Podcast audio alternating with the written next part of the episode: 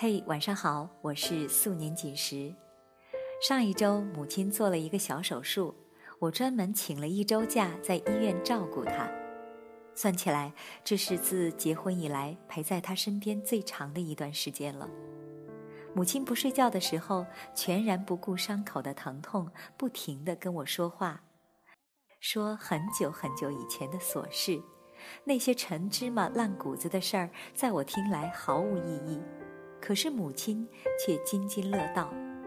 一旦我稍感兴趣，问起事情的细节时，母亲就会更加竭尽所能的、尽量的描述的更为详细。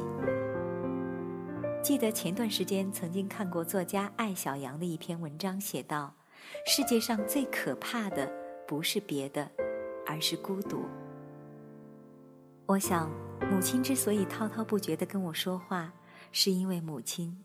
孤独太久了。今天我要和你分享的文章是艾小羊的作品。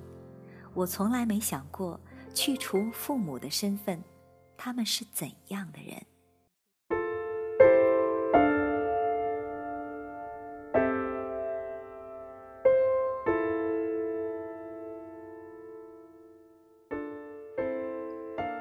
母亲被骗了。早晨十点的时候，他急急忙忙的回来拿钱包。父亲问他做什么，他说：“你别管。”直到午饭时刻，他还没有回来。我们边吃边等。终于，母亲神情恍惚的回来了。进门的第一句话是：“总算到家了。”原来母亲早锻炼的时候遇到了一位中年妇女，与她拉家常。相谈甚欢的时候，来了另外一个中年妇女，自称会看相，说我家最近有血光之灾。母亲吓坏了，请她指点，她便说自己道行不够，要找师傅。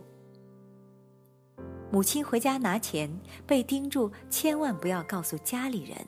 否则就不灵了。结果，他们把母亲用车拉到附近的小区，一个拿走他的钱与戒指，去跟师傅商量，一人陪他在楼下等。不久，陪等的人借故走开，母亲等了半个多小时，才反应过来自己是受了骗，异常拙劣的骗局。在我的眼里，母亲一直是个谨小慎微的人。从困难年代走过来，勤俭节约，轻易不会把钱交到别人手里。父亲埋怨母亲又傻又天真，母亲眼泪汪汪的坐在那儿。我只好打圆场，说一定是骗子用了迷药。母亲抬眼看我。想了想，便附和道：“骗子肯定给我下药了。”父亲报了警。下午我去上班，父亲赌气要去医院看病，母亲只好一个人去派出所做笔录。让胆小怕事的母亲一个人面对陌生人，回顾那场梦魇般的骗局，我很不安心。勉强坚持到下午四点，再也坐不住，请假回去看母亲。下了大巴，急急匆匆的往家赶，却看到前面一个熟悉的身影，身边同行的是一个陌生人。我好奇，便悄悄的跟在他们后面。您一看就是好福气，有儿有女。我大儿子在山东，二儿子在四川。母亲说话很慢，带着一口东北口音，谈起自己的儿女，总是一脸自豪。到了家门口，母亲与陌生人道别。我走上去，叫了一声“妈”，本想问他做笔录的情况，一出口却是。刚才那人是谁？母亲说：“半路碰上的，不认识。我听了便有些生气，责怪他不吸取教训。早晨刚被骗，下午又跟不知底细的人说家里的事。听口音是北方人，人挺好的。母亲小声说：“北方人就没骗子，以后不要跟陌生人说话，有话回家说。”或许我的语气过于严厉，母亲的脸一下红了。我大学毕业后留在武汉，父母退休后便双双来到武汉。母亲是山东人，父亲是湖北人。在武汉生活，对于父亲来说是叶落归根，对于母亲来说则是嫁鸡随鸡。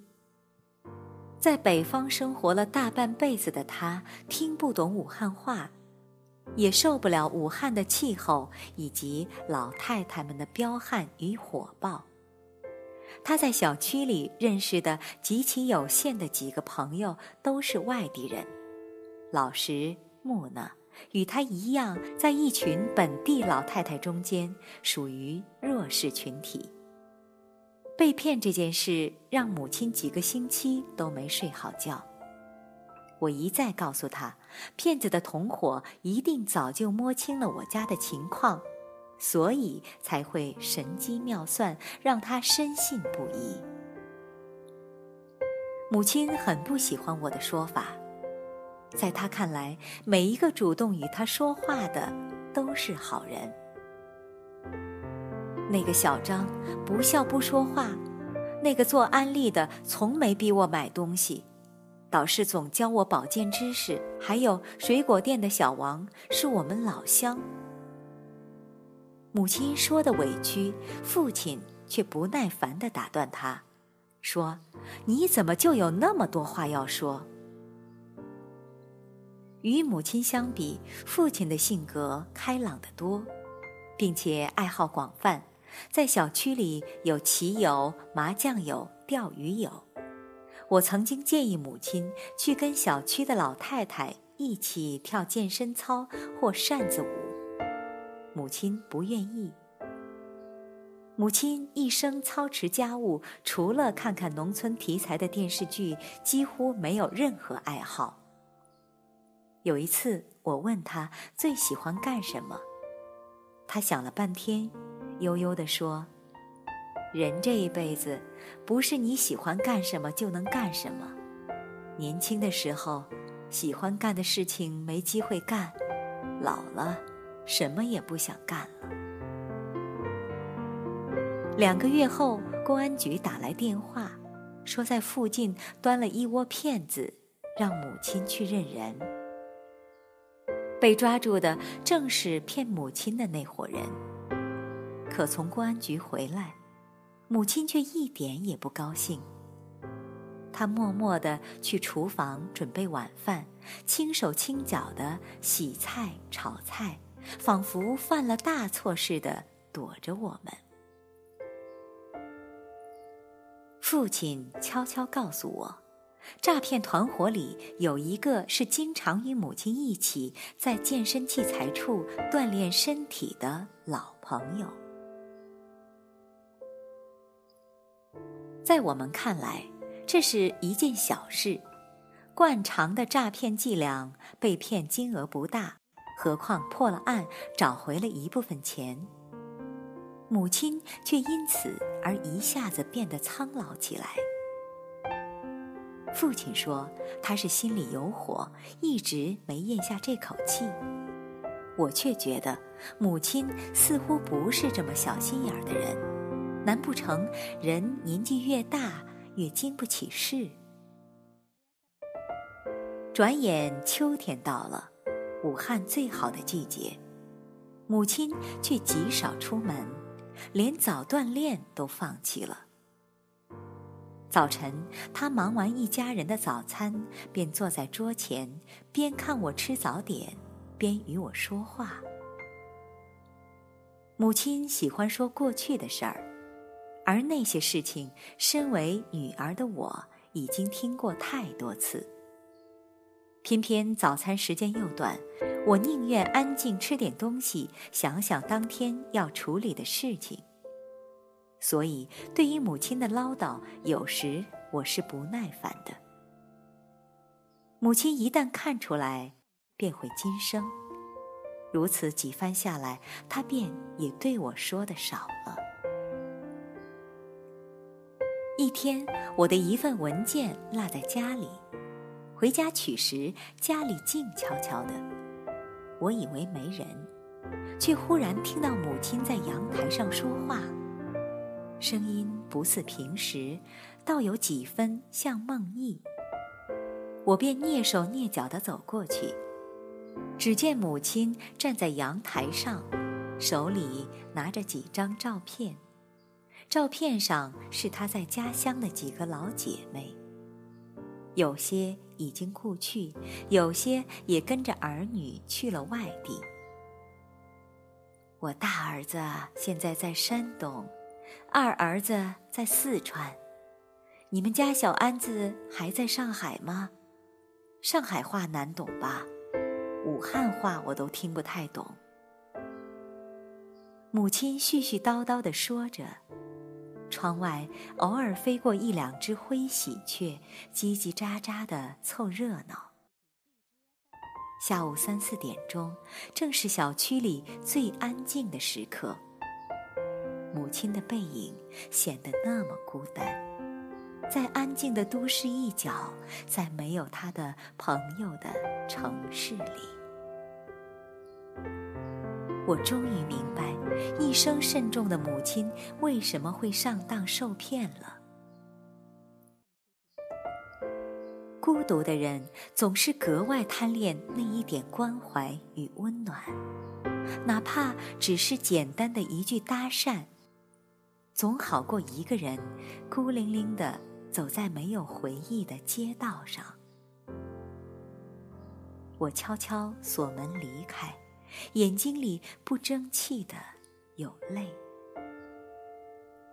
晚上，我对母亲说：“今天下班回家，有个人问我，你妈是不是回老家了？说很久没有看到你，想跟你聊天。”母亲的眼里有光，急急地询问那个人的长相，然后眯起眼睛，认真地听我描述。是老赵吧？我们山东老乡。不过，也可能是老陈。母亲说：“妈，你看你整天不出门，小区里的朋友都想你了。”我说。母亲腼腆的笑笑，不好意思地说：“我也没有什么朋友。”第二天早晨起床，没看到母亲。父亲说他去健身器材那儿了。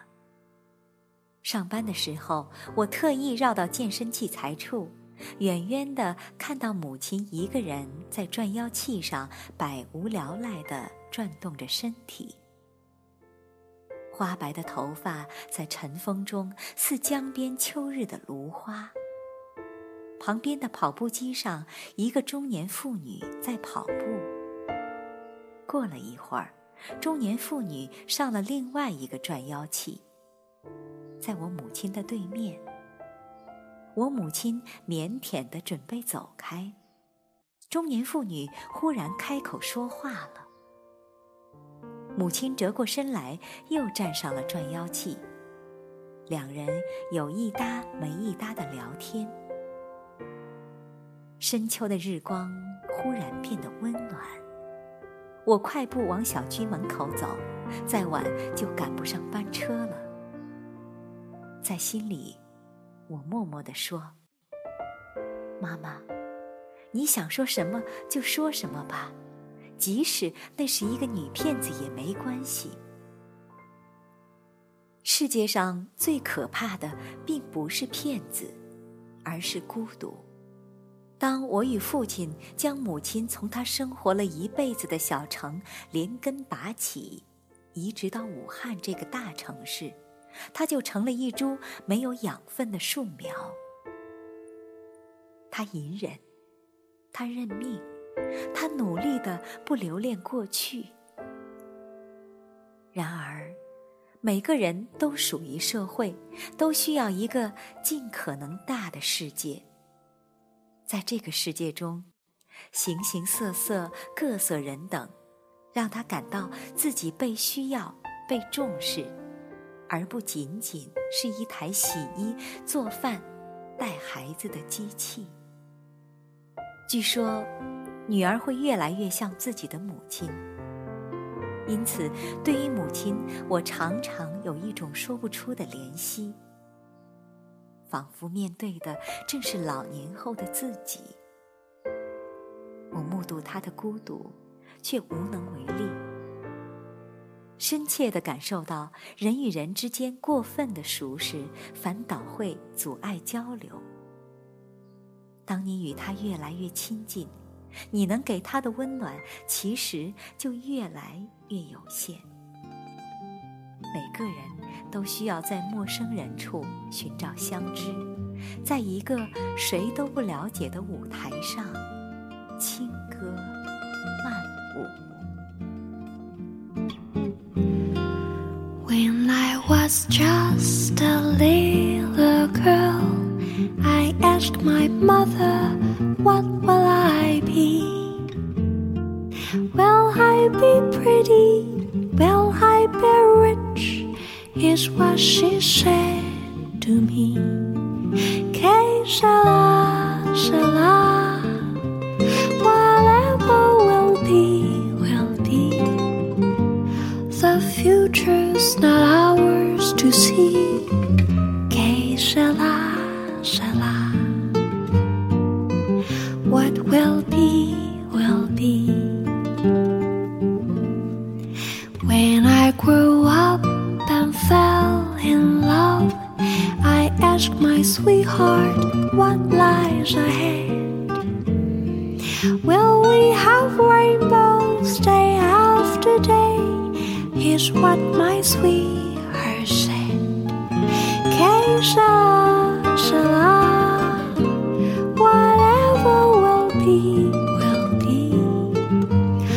Future's not ours to see.